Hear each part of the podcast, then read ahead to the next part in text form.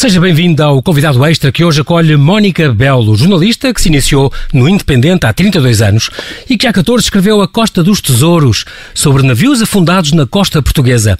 No seu novo livro A Vida Extraordinária do Português que Conquistou a Patagónia, ela resgata do olvido a vida mirabolante do português que há um século e meio fez história numa terra inóspita, gelada e varrida por ventos do diabo.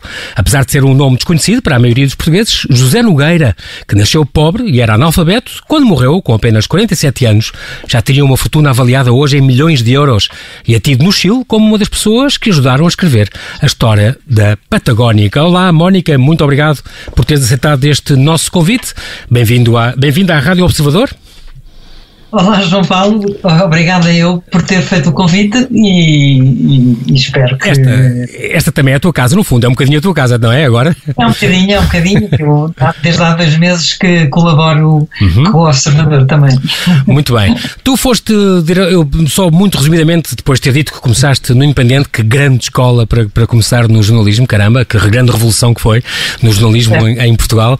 Passaste depois por, por vários sítios, vou, vou referir especialmente a Volta ao Mundo, que era uma revista que eu gostava muito, e foste diretora adjunta da revista Grande Reportagem, onde tinhas realmente grandes reportagens. Eu lembro, estou-me a lembrar de uma do Coração Selvagem, uma sobre a caça em Moçambique. Um, tu tens saudades de, de, das grandes reportagens? Uh, é para ti a, a expressão mais nobre do jornalismo ou não? Eh, para mim é, é, a minha preferida, é a minha, é, é a minha escrita preferida uhum. e minha, as reportagens.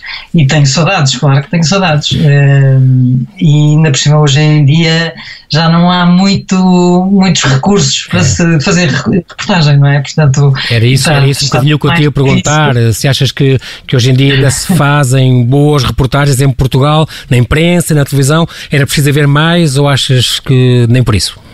Não, fazem-se boas reportagens, mas poucas. Uh, uhum. E devia haver mais, claro, não é? Uh, por exemplo, eh, só para dar um exemplo, sim, sim. Uh, o norte de Moçambique está em convulsão, não é? Com ataques terroristas e, e, o Estado Islâmico, ou pelo menos uns afiliados do Estado Islâmico em, em, ação. E fala-se pouco aqui, não está lá ninguém que conta a história, eh, faz-me faz um pouco de impressão isso, mas. Eh, Essa falha, não é? Jornais, também os jornais têm, não têm recursos eh, e, portanto, é difícil. Calhar, é difícil. Há menos gente também nas redações, se calhar, há uma grande busca pelas audiências, tam, também na imprensa escrita e na imprensa digital, é impressionante. uma coisa que só se via, se calhar, nas televisões e hoje em dia está, está bastante espalhada, mas isso também tem algum custo a nível de qualidade dos trabalhos de fundo que se fazem, certo? Sim, claro, claro. Uh, há menos gente, menos tempo.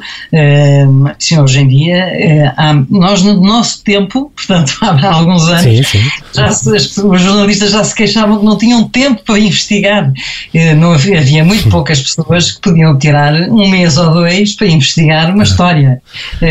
e hoje em dia eu acho que isso já não existe, a não ser que sejam jornalistas freelancers uh, que consigam sobreviver e durante dois meses dedicarem uma história, mas, mas é muito raro, muito raro. Deixa-me perguntar-te outra coisa, Mónica, a propósito da Costa dos Tesouros, foi, foi à, à, conta desse livro que, que já uma vez tive, tive o prazer e a, e a sorte de estar contigo na, na TVI uh, eh, há uns bons anos também, há quase 10. Uh, a propósito disso, tu eras uma apaixonada por mergulho, já, já há 23 anos que fizeste, fizeste o curso de mergulho e tiveste na, durante aquele mergulho da Nossa Senhora dos Mártires ao pé da, da, da, do, do, ali em Oeiras. Um, sim, sim. Ia-te perguntar uma coisa voluntária, aos fins de semana Exatamente. voluntária. Hoje em dia já há uma carta que diz que há quase 10 mil uh, uh, registros de naufrágios uh, na costa portuguesa. Ainda é uma coisa, tive aqui, por exemplo, um convidado, o Alexandre Monteiro, que tu deves Sim. conhecer com certeza. É, é uma área que nunca mais te dedicaste ou tens algumas saudades também? Não, tenho algumas saudades, mas sabes que o mergulho eh, tenho, tenho saudades, claro, e o mergulho é uma atividade que se faz eh, acompanhado, sempre com companhia, não é, não, não é uma atividade que se faça sozinho. Eh, e depois, também aqui em Portugal as coisas mudaram um pouco, eh, não se faz grandes, eh, ou seja, há prospecções e tal, mas eh, não há grandes projetos em andamento, não há, é um pouco, faz-se prospecção quando há obras é, nos meios uh, úmidos ou aquáticos, e, portanto, para fazer uh, exatamente para ver o exatamente. impacto das, da, da, construção, mas, uh, mas na verdade nos últimos anos não se tem feito eh, escavações arqueológicas subaquáticas, ou pelo menos que eu saiba, posso estar errada, claro, mas eh, eh, que eu tenha, tenha visto e que me lembro, não há grandes coisas como foi, por exemplo, a Nossa Senhora dos Mártires, que aliás foi um projeto que, que avançou. Em São Julião da Barra, exatamente. 98, não é? Uhum. Era o nome que faltava há bocado, no forte, à frente do Forte de São Julião da Barra, onde há, aliás, várias naus afundadas. Bom, nós, eh, como são 8 e meia, vamos ter que fazer aqui uma pequena pausa. Mónica fica connosco, depois a seguir já vamos então falar do José Nogueira, que comprova o tal, o tal dito popular que diz que se não dermos um pontapé numa pedra da calçada em qualquer parte do mundo, sai de lá um português. E, e no ferramento, na, nos confins da Patagónia, foi o que aconteceu, foi o que descobriste. Já vamos falar disso a seguir. Fica connosco, até já.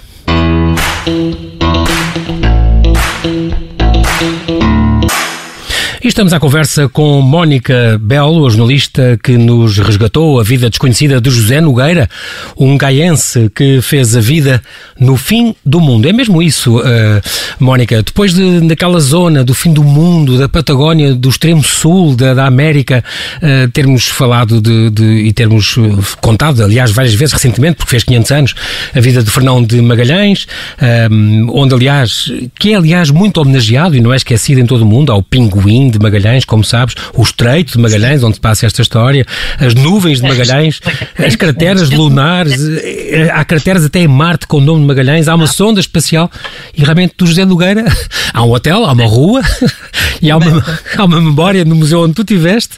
E, e há um canal, há um canal no arquipélago patagónico ah, que se é chama Canal Nogueira também, Marinha Chilena eh, fez essa Batizou, exatamente. Agora, e, e, há um outro com o nome da primeira escuna que ele teve que também, também é o nome de um canal, Anitta. Ah, exatamente. Uh, esta, diz-me só uma coisa a nível, digamos, profissional e ético. Esta não é bem uma biografia, é uma, é, no fundo é uma biografia baseada em factos reais. Como é, como é que tu chamarias isto? Não é, não é bem um romance histórico, ou uma biografia romanceada? Não sei, não sei, Qual é esta fronteira entre ficção... Calhar, pois não é, é, uma, é porque tem, eu acho que 80% é real, uhum. não é? Portanto, os factos são todos reais, os personagens existiram todos, não há nenhum personagem inventado. Ehm, mas a, a, a, parte da vida do José Nogueira, eh, que não se sabia há uns anos em que não se sabe o que é que se passou, uhum. e depois toda a parte mais emocional, não é? Porque existe, existem os registros. Exatamente, de, dois casamentos, pelo menos. Mais documentos e documentos claro. mais, mais sérios e burocráticos, mas ehm, há algumas cartas, como ele não sabia ler nem escrever, era a mulher que lhe escrevia as cartas. Ele ditava, exato. Segunda mulher. Ehm, uhum. Mas essa parte toda mais emocional, essa é ficcionada. Eu achei que podia ser assim, portanto tentei que fosse uma versão verosímil do que podia ter exatamente, acontecido exatamente. e do que ele poderia sentir. Uh, mas 80, eu diria que 80, 75%, 80% é real. O resto, agora, se é um romance, se é uma biografia, se é, é um pouco. Uma coisa, uma coisa é certa, Mónica, e, e digo-te porque é por experiência própria, lê-se muito bem e é uma história muito, muito interessante e tu, interessante e tu escreves muito bem. Portanto, aqui esta vida está, está muito bem contada, tem pormenores incríveis uh, que nos fazem pena às vezes, que nos fazem rir outras vezes. É, é impressionante esta vida, que realmente foi uma vida uh, muito complicada e para já tem, tem, tem esta coisa espantosa. Um, um miúdo que sai do Canideu, portanto, estamos a falar em Vila Nova de Gaia, estamos a falar em 1800 e, e pouquinho, 30, 40, e, e vai e para fugir da miséria vai para uma terra que não podia ser mais miserável e mais afastada e mais longe de tudo. É, é, é impressionante. Um... É, ele, quando saiu, não sabia que ia parar aí, não é? Portanto, ele saiu com 12 ou 13 anos. Nós sabemos, sabe-se que ele foi como grumete num, uhum. num navio e provavelmente navio mercante, eh, porque também procurei registros na Marinha, porque há nos arquivos, no Arquivo Geral da Marinha, mas não se, não se encontrou nada e, portanto, mas a Marinha mercante também tinha fardas e tal. Claro. E há uma fotografia que ele tirou, portanto, passou por Malta. Eh, e que ele tirou com farda de grumete e portanto eh, sabe-se que ele foi grumete uhum. e depois apareceu um ano a seguir, no ano seguinte no Rio de Janeiro eh, porque é um documento do Consulado Geral do Rio de Janeiro uhum. que normalmente eles faziam que era para não, não serem apanhados na rua e, e recrutados para o exército Exato para não estarem indocumentados e então uh, Exatamente. fazer esse registro. E portanto, depois há ali seis anos em que não se sabe o que é que ele andou a fazer, Uhum. eh, porque ele, a, a próximo documento que existe e, e- e presença documentada é em Montevideo, seis anos depois, Uhum. é que não fica muito tempo, depois passa para Buenos Aires e depois aparece um, no ano seguinte, isto portanto 1865. Portanto, aí tem já 19, 19 20 anos, por aí. anos, em Calau, que é o grande porto do Peru, eh, onde, passam, onde lhe passam também um documento no Vice-Consulado-Geral de Portugal, eh, dizendo que ele é português, marinheiro de profissão, o aspecto que ele tinha, se tinha barba, se não tinha, etc., eh, baixo, alto, e, hum, e, portanto, atestando que ele é português e marinheiro. Pronto. E supõe-se, um ano a seguir, desembarca em Punta Arenas, na Patagónia. Exatamente. Eh, e portanto, esses anos, eh, o mais verosímil é que ele tenha andado embarcado, exatamente, Claro, não é? claro. Era a posição dele. Tu, Ficou- tu, tu tiveste, foste lá duas vezes, que, que eu saiba, duas vezes à Patagónia, certo? Em Fui lá 95. duas vezes. A primeira fui em trabalho, estava na grande reportagem, uhum. um bom trabalho, portanto, Exatamente. Eh, para fazer uma reportagem de viagem, eh, e foi quando eu percebi que existia o José Nogueira. Eh, a segunda já foi de propósito para fazer entrevistas e ir aos Uma, arquivos. uma década depois. Mas, portanto, esta coisa, este José Nogueira. banho-maria, É isso que eu tempo. ia dizer. Ficaste, ficou, ficaram aí uns anos em que alguém podia ter-te roubado a história, mas tiveste sorte. Não- Ninguém te levou. Em 2005, então voltaste lá e já a pensar num trabalho Só- mais vasto. Assim, já a pensar num trabalho mais vasto. Depois voltou a ficar em banho-maria, porque pronto, temos que trabalhar e eu não consigo, eu já percebi, ao fim destes anos todos, consegui perceber que não consigo ligar e desligar como se isto fosse um interruptor. Agora tenho aqui duas horas livres e vou escrever Exatamente, um bocadinho. exatamente. Não consigo. Portanto, ou é uma empreitada ou No- tenho que Tem- tem-. Mónica, tenho de perguntar isto. No livro tu agradeces ao António Barreto, que descartou os teus primeiros escritos. O que é que isso quer dizer? Tu começaste a escrever isso e mostraste, ele Ah, disse: não, lixo. Eu há 3, 4 anos escrevi um primeiro capítulo Uhum. E, e Mostraste-lhe. mostrei-lhe e, E ele, no, e ele- do alto do seu bom senso. não, ele foi muito simpático e disse eh, que achava que havia matéria para escrever um livro o eufemismo. ele tinha muitas vozes e portanto e, de facto tinha razão e portanto esse capítulo foi para o lixo eu nem não, não aproveitei Uhum. talvez uma linha eh, E recomeçaste. portanto, depois recomecei e mas não mostrei mais confesso Claro. Porque querias mesmo publicar, já não podia passar mais tempo. Diz-me uma coisa, Mónica, o que é que tem a Patagónia? Eh, o Bruce Chatwin, o Paul Theroux, o Luís Sepúlveda, o Jorge Luís Borges, a Gabriela Mistral, olha, cá está uma, uma grande poetisa chilena, que Prémio Nobel em 45, que morreu, aliás, no ano em que tu nasceste, todas elas, mas só que ela falava da Patagónia já como la desolación, dizia ela, não é? Uhum. professora e diretora de uma escola de, de raparigas em Punta Arenas O que é que tem, exatamente naquela cidade, a última ah, do Sul, o que, é, que- o que é que tem a Patagónia para atrair toda esta gente e esta mística? Tu estiveste lá já duas vezes, conta-nos, aquilo é, é só muito frio e que tem os tais ventos do diabo? Não, tem muito frio, tem os ventos do diabo. Eu, por sorte, nunca apanhei ventos do diabo, apanhei ventos, mas não ventos do diabo, Uhum. porque fui sempre, fui sempre no inverno e, portanto, no inverno os ventos são mais amenos, Eh, mais amigáveis. Mas eh, é frio, claro, mas eu acho que é sobretudo a paisagem. Eh, é espaços muito abertos, eh, muito pouco povoados, não é? Fora da cidade. E a cidade também é uma cidade pequena, tem que 100 mil habitantes, talvez. E a Patagónia chilena tem 150 mil ou 130 mil, portanto, fora da cidade também não há muita gente. E primeiro que se encontra alguém, é preciso. Quilómetros, andar quilómetros, quilómetros, quilómetros. Muito Mesmo bem. as estâncias, as casas das estâncias, eh, ficam fora da vista da estrada. Eh, tem uma seta, um portão, Sim, sim. e depois é mato raso, Impressionante. é deserto, até Sim, não se vê ninguém até onde a vista alcança. Uns rebanhos, de vez em quando, um pastor a cavalo. Eh, Com os boleros.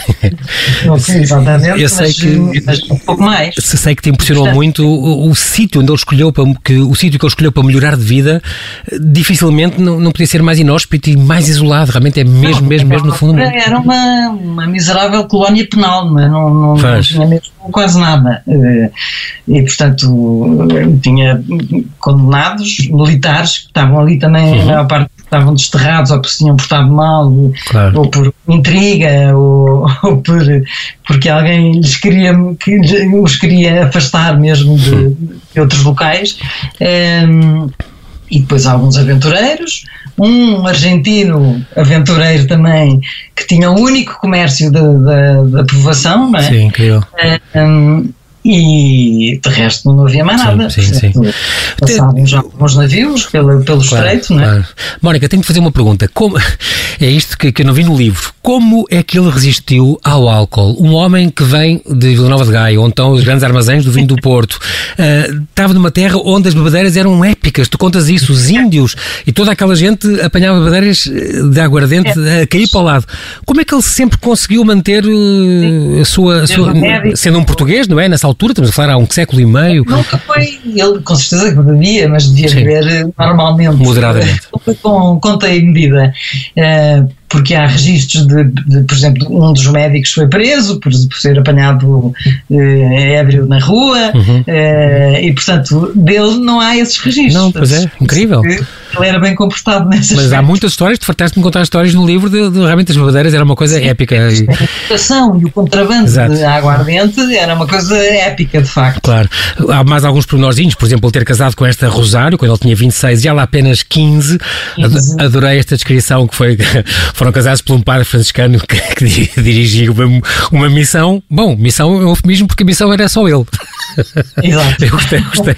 Achei isto giríssimo. Também há aqui umas coisas depois mais, mais, politicamente incorretas, mas, mas temos que sempre ver as coisas no seu contexto. Por exemplo, ele teria enriquecido muito à, à conta da, da pele dos lobos marinhos no Pacífico Sul, quer dizer, ele era o maior comerciante de secar na altura disso e de exportação Sim, para a Europa.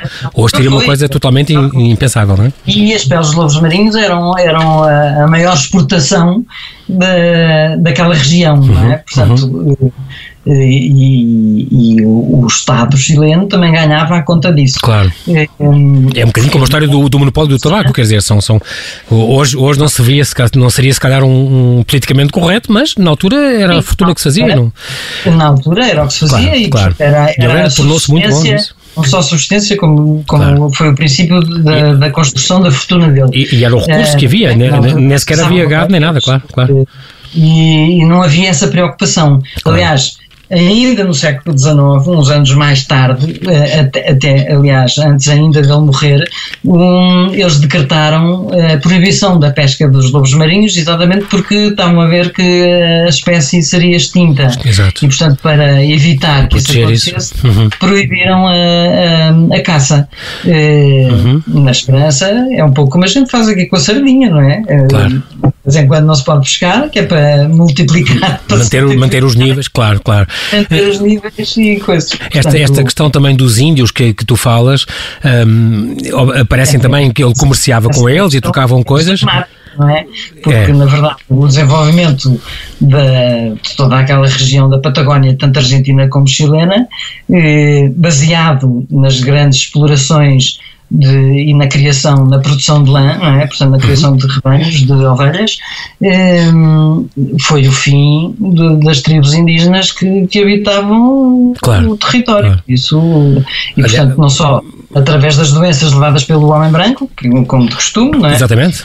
Como, como aconteceu também com os Incas e os Maias, isso tudo, obviamente. Pois foram inclusivamente caçados, não é? E foram mortos e. Não, e tu e, contas uma coisa impressionante, Mónica, que, ele, que eles chegaram a ser exibidos em jaulas, como canibais. Sim, mas isso, mas isso Na exposição não de Paris. tem a ver com a, com, com, com a exploração do território, mas uhum. sim porque nessa altura havia essas exposições essas exposições. Dos gabinetes de curiosidades, digamos.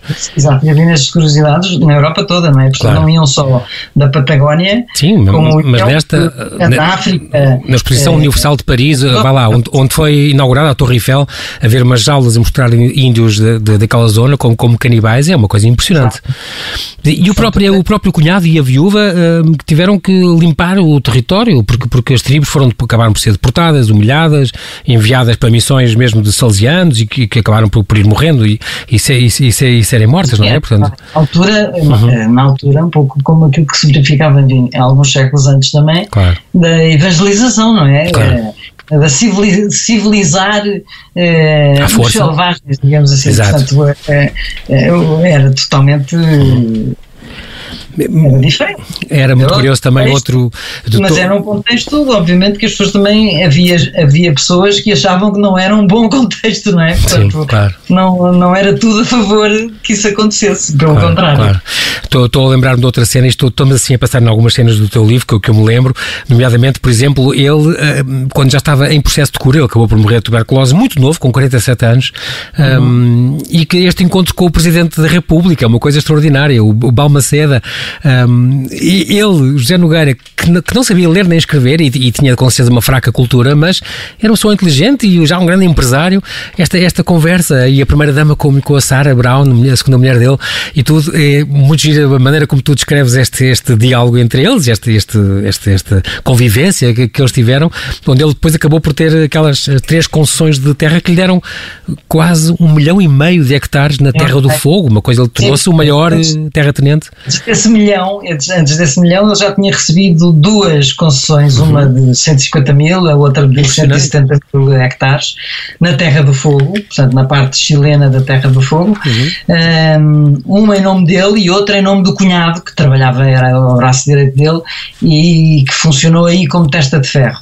E depois, uhum. eh, porque já eram concessões muito grandes e que nunca ninguém tinha recebido em todo o Chile, não é? Portanto, quando ele recebeu um milhão de hectares a seguir, Impressionante. Isso foi a conversa com, com o Presidente. Com, com o Presidente, uh, quando ele recebeu um milhão de hectares a seguir, pronto, houve aquelas coisas do costume, é invejas e, claro. e, e, não, não, não, não foi uma coisa pacífica, não é? Claro, claro. Aliás, depois tinha que se obrigar, aquilo não era propriedade dele, ele recebeu esse, essas, essa concessão na condição de formar uma sociedade eh, anónima, portanto, de arranjar acionistas que investissem, aliás, nem ele poderia sequer desenvolver um milhão de hectares, não tinha fundos para isso. Claro, claro. Uh, mas ele morre entretanto e portanto quem pega, aliás quando ele morre já está quase no fim do prazo eh, para se poder eh, seguir para a frente com a exploração com a, com a uhum. sociedade exploradora da Terra do Fogo. E é, a mulher, faz... é a mulher que pega, a Sarah Brown, e faz um belíssimo trabalho, foi uma, uma mulher de armas também.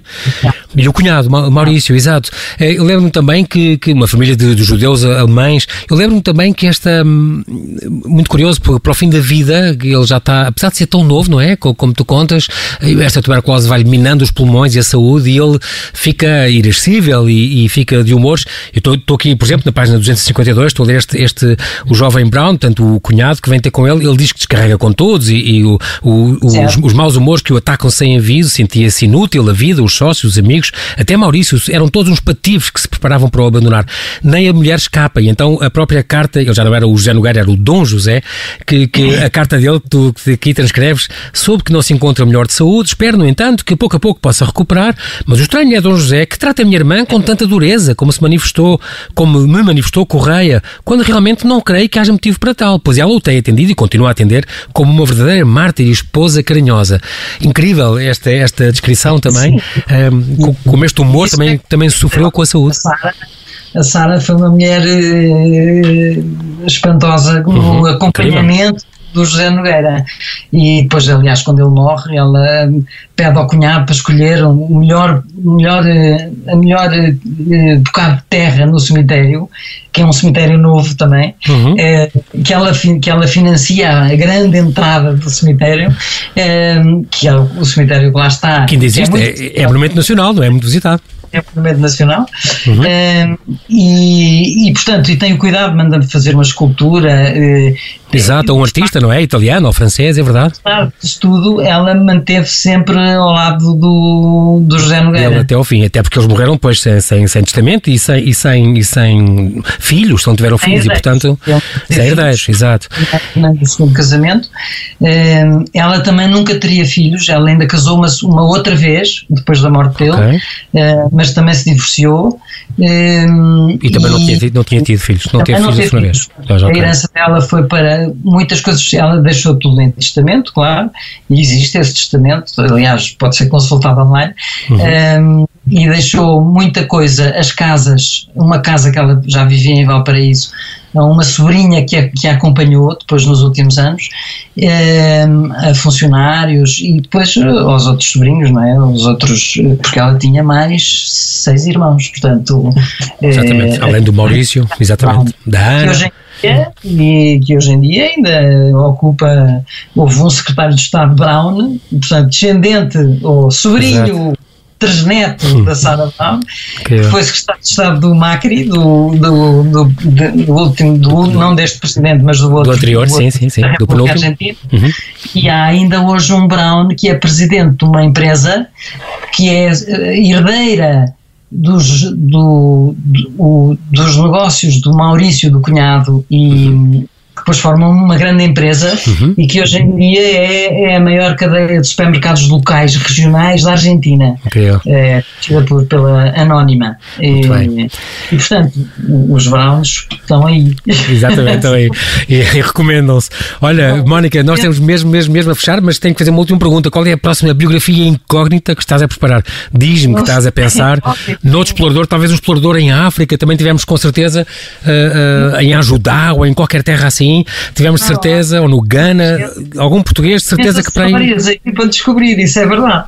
Isso é verdade, mas eu ainda não sei qual será. Está bem, mas, mas Mónica, promete-me promete aqui em direto e a cores que estás a pensar nisso e que vai. É porque realmente é uma leitura muito, muito interessante e é giro resgatar estes portugueses que, que deram, deram provas há, há muitos anos e lá fora e, e que têm vidas realmente impressionantes, que entretêm e que fazem pensar muito na- nesta luta por, por melhores recursos, por melhores vidas. Foi um grande trabalho que tu fizeste. Tiveste também umas grandes ajudas de- destes, destes investigadores e destes, de- não é? Que foi importante estes, É, estes que ainda existem eh, e que te forneceram também o material todo que, que foste, foste precisando, mas eh, muito importante esta escrita e ficamos à espera do teu próximo trabalho, não te esqueças. Obrigada. Está bem? Vá, não temos tempo para mais. Muito obrigado, Mónica, pela tua disponibilidade em estar connosco no Observador. Que boa sorte então para as tuas investigações. Ficamos à espera das tuas biografias esquecidas da próxima, está bem? Boa noite e mantém-te segura. Muito Obrigada. obrigado. Vá, boa noite.